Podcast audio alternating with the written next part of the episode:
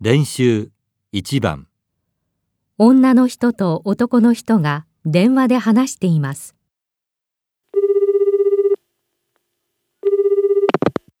もしもし加藤くんミカだけどあ、ミカちゃん。ごめん。招待状の出席の返事、まだ出してないよ。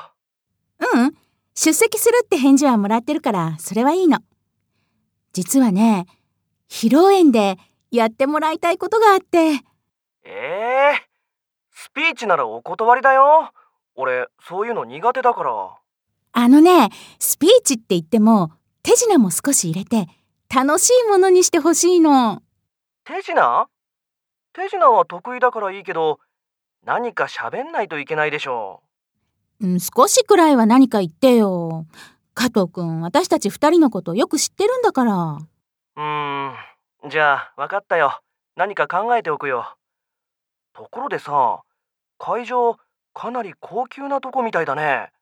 俺、スーツいいの持ってないよ。そんなことを気にしなくていいわよ。なんだっていいんだから。